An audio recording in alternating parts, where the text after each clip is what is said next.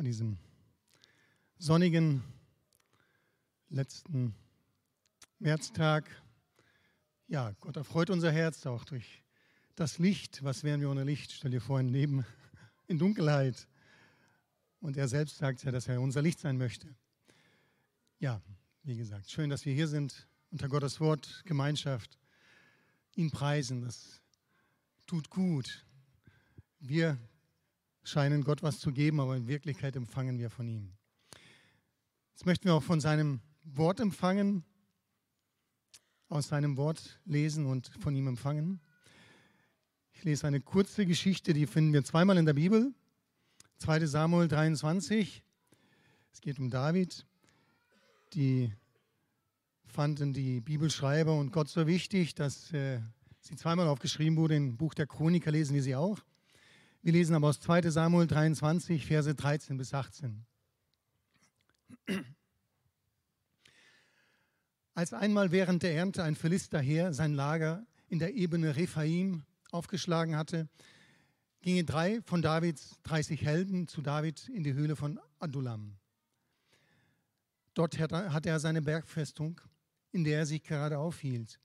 Eine Abteilung der Philister lag zur gleichen Zeit in Bethlehem. Aus einer Laune heraus sagte David, ich habe Durst. Wer bringt mir Wasser aus der Zisterne oder aus dem Brunnen beim Tor von Bethlehem? Darauf brachen die drei in das Lager der Philister ein, schöpften Wasser aus der Zisterne bei dem Tor von Bethlehem und brachten es David. Der aber weigerte sich, es zu trinken. Der Herr bewahre mich davor, ein solches Unrecht zu tun, sagte er. Das wäre genauso, wie wenn ich das Blut dieser Männer hier trinken würde, die ihr Leben dafür aufs Spiel gesetzt haben. Er goss das Wasser als Trankopfer für den Herrn auf die Erde. Diese Tat vollbrachten die drei tapfere Helden.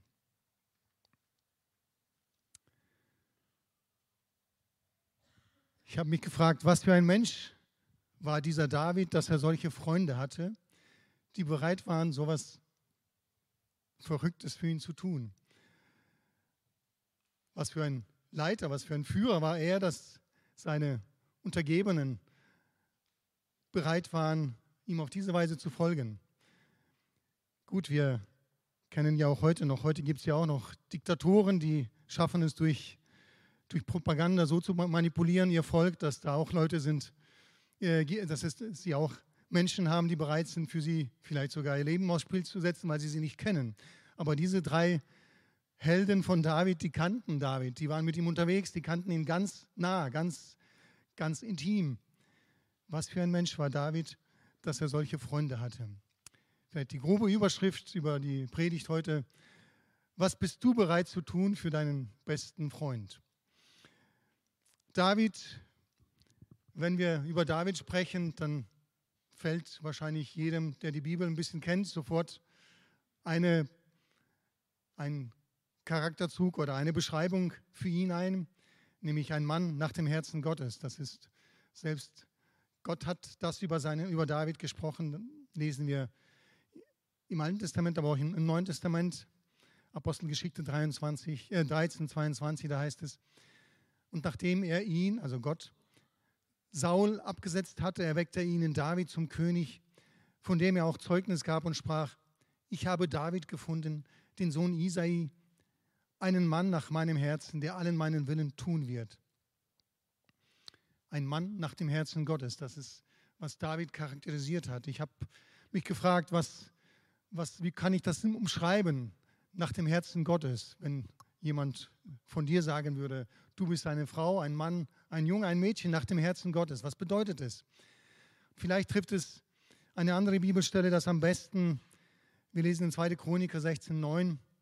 Da heißt es, denn, die, denn des Herrn Augen durchlaufen die ganze Erde, um denen treu beizustehen, deren Herz ungeteilt auf ihn gerichtet ist. Also wenn David etwas hatte, dann hatte er ein ungeteiltes Herz für Gott. Er war Feuer und Flamme für Gott, aber ganz, ganz und gar. Er hat sich ganz Gott hingegeben. Er konnte ganz voller Leidenschaft für Gott da sein. Das war sein Wesenszug, sein Charakterzug. So ist er geworden. David, ein Mann nach dem Herzen Gottes. David Noch ein Charakterzug von ihm, ein Kämpfer, der die Kriege des Herrn führte. Da lesen wir im Alten Testament einige, die dieses Zeugnis ihm ausgestellt haben. Zum Beispiel in Samuel 25, 28, kannst du zu Hause nachlesen. Er führte nicht seine eigenen Kriege, sondern es heißt, er führte die Kriege des Herrn. Wir haben vor nicht langer Zeit eine Predigt über Simson gehört.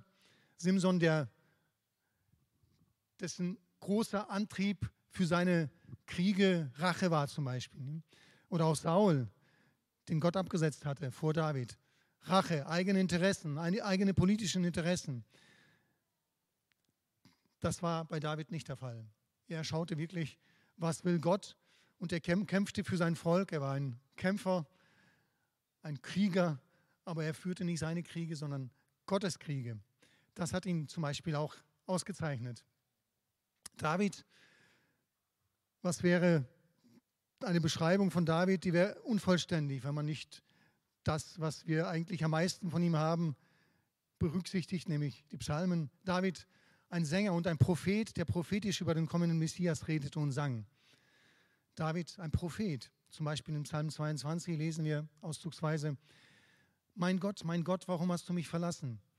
Alle, die mich sehen, spotten über mich. Sie reißen das Maul auf und schütteln den Kopf.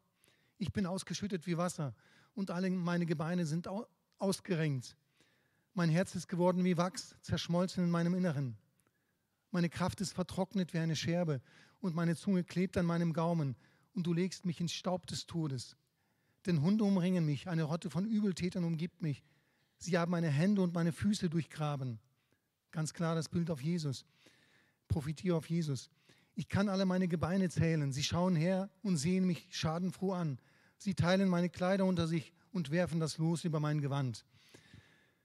Oder im Psalm 2, da heißt es, denn du wirst meine Seele nicht, nach, nicht dem Totenreich, preisge Totenreich preisgeben und wirst nicht zulassen, dass dein Getreuer die Verwesung sieht. Und in der jüdischen Tradition, schon im Alten Testament, war das klar, diese prophetischen Worte, die beziehen sich auf den Messias. David, der Prophet, der Sänger, der uns diesen Schatz der Psalmen hinterlassen hat.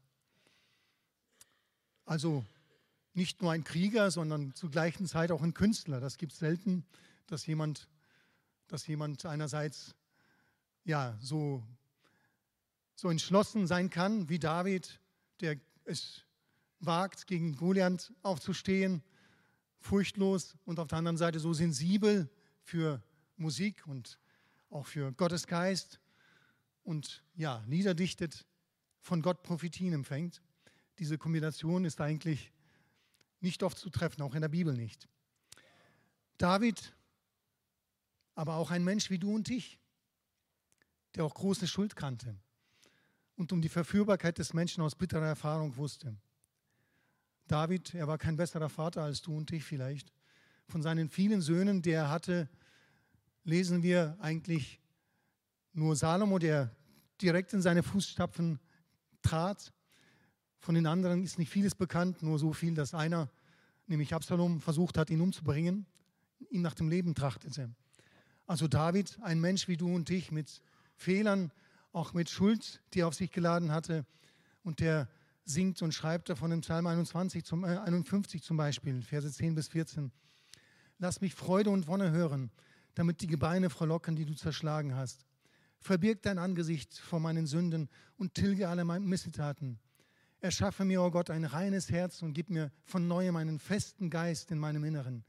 Verwirf mich nicht vor deinem Angesicht und nimm deinen Heiligen Geist nicht von mir. Gib mir wieder die Freude an deinem Heil und stärke mich mit einem willigen Geist. Das kannte David, was du und ich kennen. Schuld, Selbstvorwürfe. Viele Menschen kommen dann nicht raus, auch Christen. Sie bleiben drin stecken und denken, Gott kann ihnen nicht mehr verzeihen.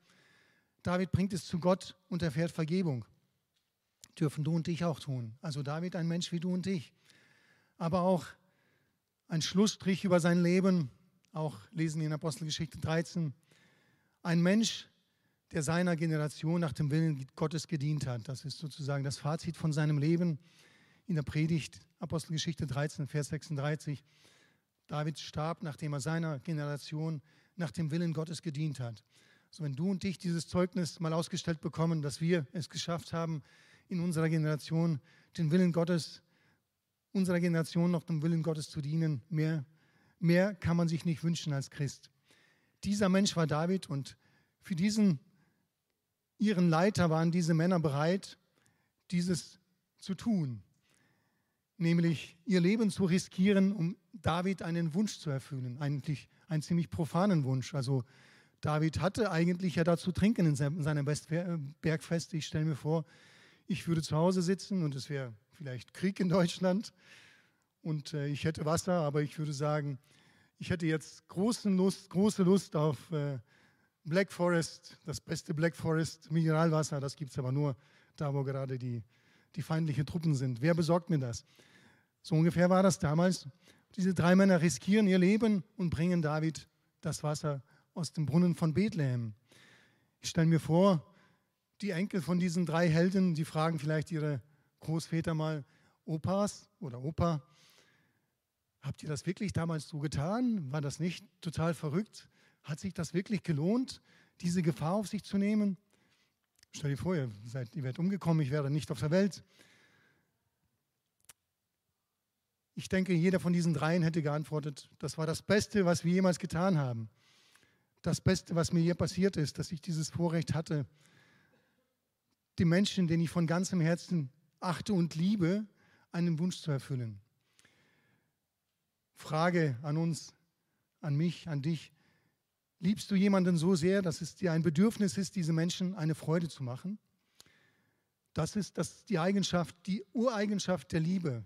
Die Liebe, die wahre Liebe ist an sich selbstlos. Sie fragt nicht, was habe ich davon, sondern es ist ihr ein Bedürfnis der Person, die sie liebt, eine Freude zu machen, sie zu erfreuen. Diese Männer hatten das Bedürfnis, ihren Heerführer, ihren König, ihren Freund zu erfreuen mit dieser gefährlichen Aktion, mit dieser Tat, mit diesem, seinen Wunsch zu erfüllen. Und wir lesen, David hat das verstanden. Es war nicht einfach, er hat es nicht getrunken. Es war nicht einfach nur Wasser, es war, es war ein Opfer. Es war ein riesiges Opfer. Und das heißt von ihm, wir, wir haben es gelesen, er schüttet es als Trankopfer vor dem Herrn aus und äh, ehrt diese Männer dadurch damit. Er weiß, dass sie, was sie auf sich genommen haben, was sie getan haben. Und eigentlich weiß er im Inneren, das gehört Gott. Sie haben es für Gott getan, sie haben es eigentlich nicht für ihn getan. Soweit zu David, aber was wäre eine Predigt, wenn es nicht um Jesus ginge? David, wir haben ja gehört, prophetisch gesprochen über den Messias und in der jüdischen Tradition war es klar, der Messias kommt von David. Jesus, Davids Sohn. 17 Verse im Neuen Testament beschreiben Jesus als den Sohn Davids. Aber es stellt sich die Frage, wie Jesus der Sohn von David sein konnte, wenn David circa 1000 Jahre vor Jesus gelebt hat. Ich stelle mir vor, ich sage, ich bin der Nachfahre des Karl des Großen. Naja, ich weiß nicht, wer es mir glauben würde. Ich kann es ja auch nicht beweisen.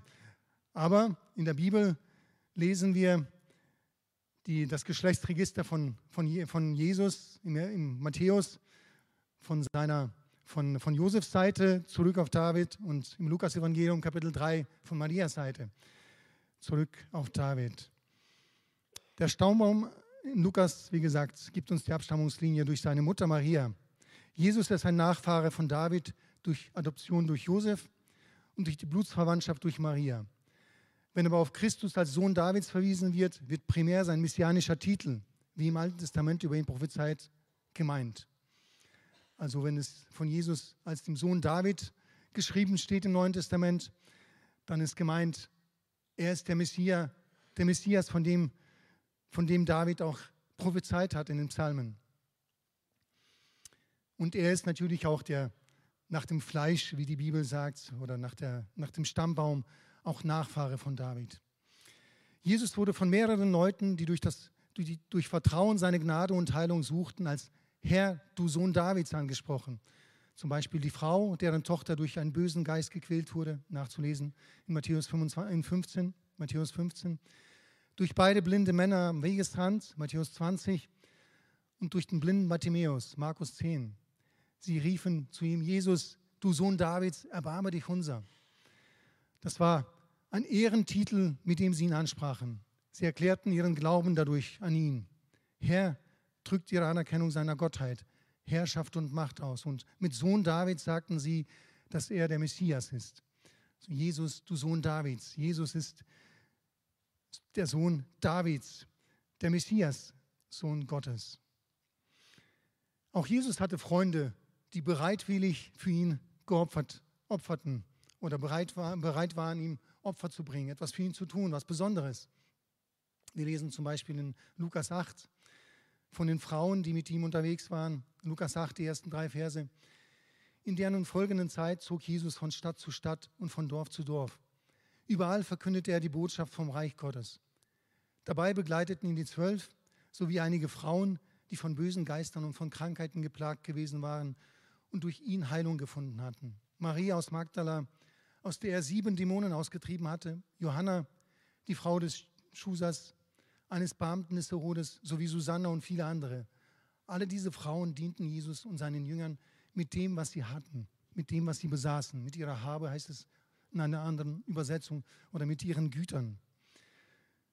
Die sahen in Jesus auch, sie liebten diesen Jesus. Maria, die frei wurde, weil er sie befreit hatte von sieben Dämonen, die sie beherrschten. Sie liebte diesen Jesus. Die anderen Frauen und die Jünger. Und sie waren bereit, für ihn nicht nur auf Dinge zu verzichten, sondern wirklich ihm zu opfern.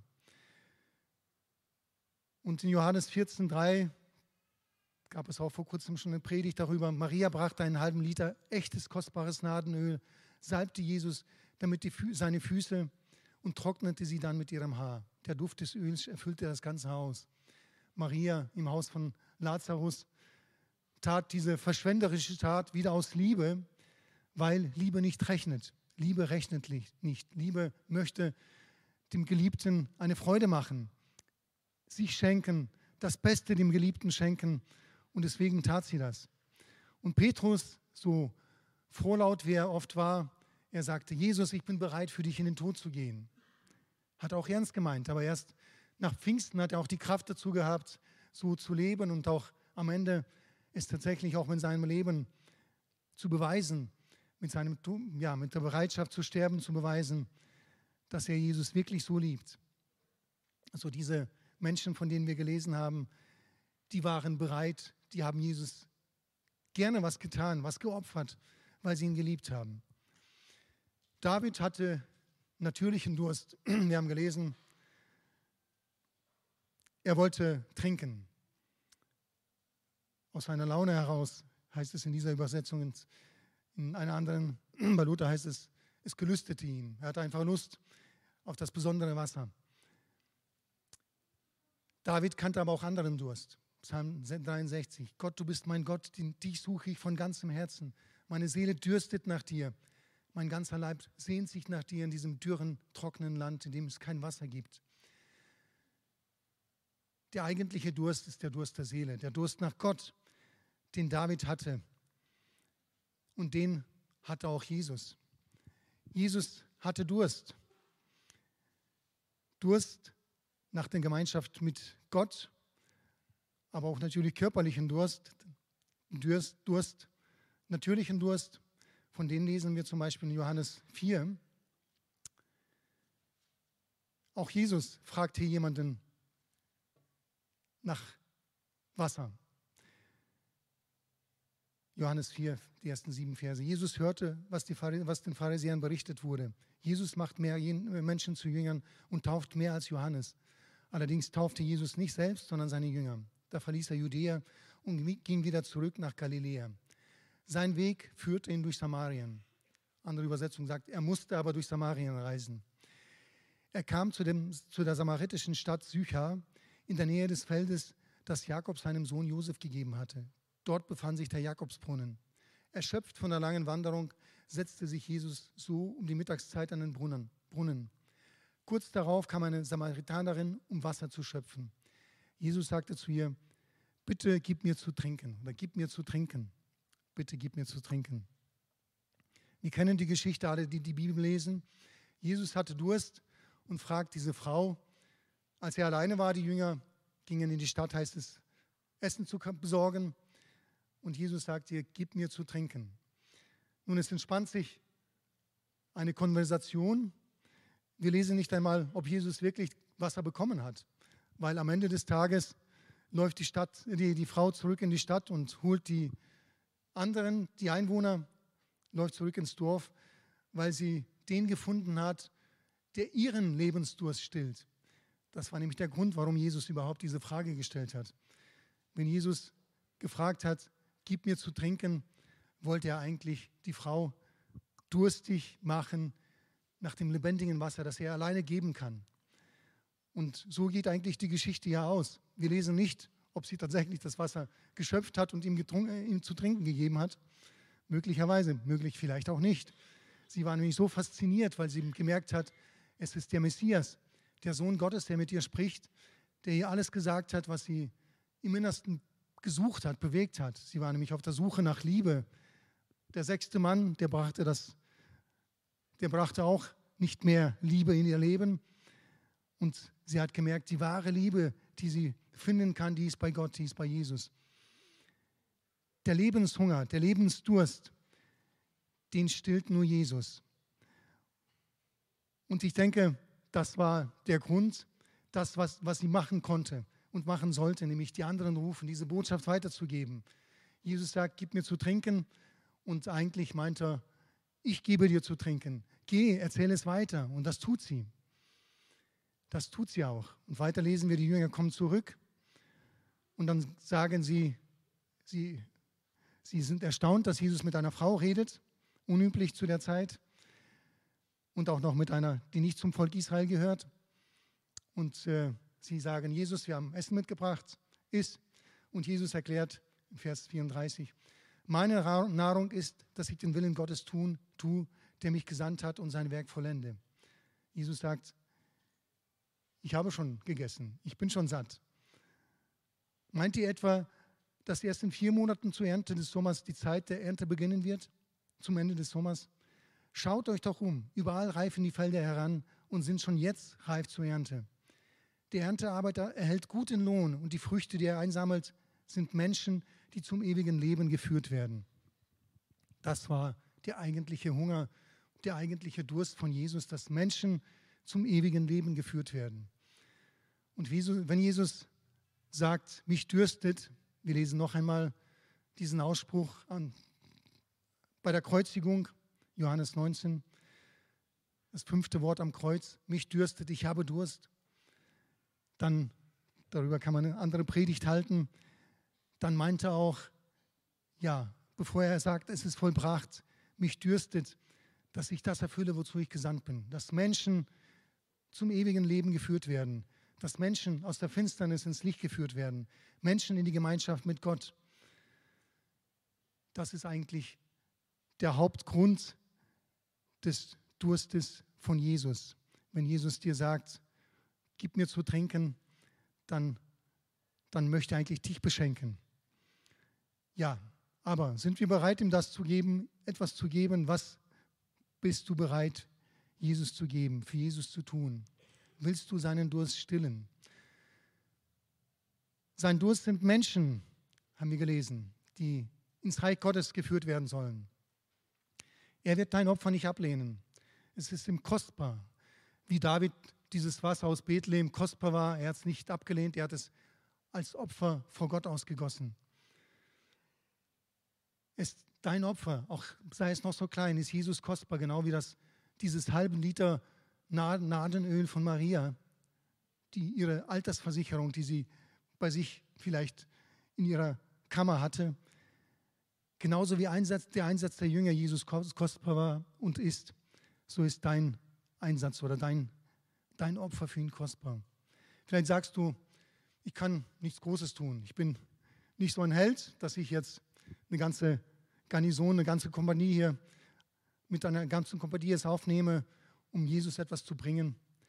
Aber du kannst schon etwas tun. Wir und du und ich, wir können schon etwas tun. Wir hatten jetzt gerade unser 24-Stunden-Gebet wieder Und äh, im Neuen Testament ist es ganz klar, Gebet ist Kampf. Also wenn du heute, wenn du ein Kämpfertyp bist, eine Kämpferin für Gott, ein Feld ist immer, da gibt es immer genug Einsatzmöglichkeiten, nämlich das Gebet. Wir lesen über die Waffenrüstung Gottes in Epheser 6. Also Gebet ist echter Kampf. Und du kannst kämpfen auf diese Weise. Du kannst dich zusammentun mit anderen. Du kannst äh, eine Gebetsnacht organisieren oder dich einfach einreihen in die Gebetsmöglichkeiten und Jesu, damit Jesu Durst gestillt wird. Jesus nimmt alle Opfer an, auch die kleinen. Wir lesen in der Geschichte von der Speisung der 5000 plus Frauen und Kinder. Der kleine Junge gab Jesus nur seine fünf Brote und zwei Fische. Das war so gesehen kein großes Opfer, aber das hat Gott genommen und vermerkt und 5000 oder mehrere tausend, mehr als 5000 Menschen wurden satt. Und das Geheimnis, deines, das Geheimnis eines Opferns aus Liebe ist, wenn du Jesus etwas gibst, ihm etwas tust, bist du am Ende, bist du am Ende der Beschenkte. Weil Jesus gerne seine Liebe teilt, seinen Reichtum mit dir teilt. Und ich wünsche mir so sehr, dass wir das begreifen als Christen im 21. Jahrhundert. Ja, wir dürfen uns einsetzen für Gott und es ist nichts vergebens, was wir tun in seinem Namen und für ihn. Nicht das kleinste Opfer ist zu gering. Sogar heißt es, ein Becher kalten Wassers, das wir in seinem Namen jemandem reichen, einem Jünger von Jesus, das bleibt nicht unbelohnt. Und jemand, der vielleicht das begriffen hat wie kein anderer, ist sicherlich der Apostel Paulus. Der ganze Philippa-Brief, da beschreibt er eigentlich auch an vielen Stellen seine Haltung, seine, seinen Einsatz für Jesus. Und in Kapitel 10, im dritten Kapitel, sagt er von sich, mein Wunsch ist es, Christus zu erkennen und die mächtige Kraft, die ihn von den Toten auferweckte, am eigenen Leib zu erfahren. Ich möchte lernen, was es heißt, mit ihm zu leiden, indem, er seinem, indem, ich an seinem Tod, indem ich an seinem Tod teilhabe, damit auch ich eines Tages von den Toten auferweckt werde. Paulus war wie David ungeteilt, von ganzem Herzen Jesus nachgefolgt. Nachdem er Jesus begegnet ist, hat er ganz klar die Verhältnisse geregelt, alle Brücken hinter sich abgebrochen und ist nur, hat nur ein Ziel verfolgt, Jesus zu dienen, sein Leben hin, ihm hinzugeben und er hat begriffen, er verliert dadurch gar nichts, er gewinnt nur. Das möchte ich eigentlich, dass wir lernen, auch in der heutigen Zeit. Was bin ich bereit, Jesus zu geben, Jesus zu opfern? Bin ich bereit, dass sein Durst gestillt wird, ganz besonders sein Durst nach Menschen? Wo kann ich mich einbringen? mit Menschen Jesus kennenlernen? Kann ich wie diese Frau hinrennen und anderen von Jesus erzählen? Kann ich Jesus fünf Boote und zwei Fische bringen? Nein, andersrum. Kann ich etwas Kleines tun, ein Becher kühlen Wassers? Kann ich im Gebet einstehen?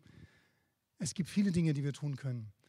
Und ich wünsche uns, dass wir das, ja, auch jetzt Gott eine Antwort geben. Lasst uns aufstehen.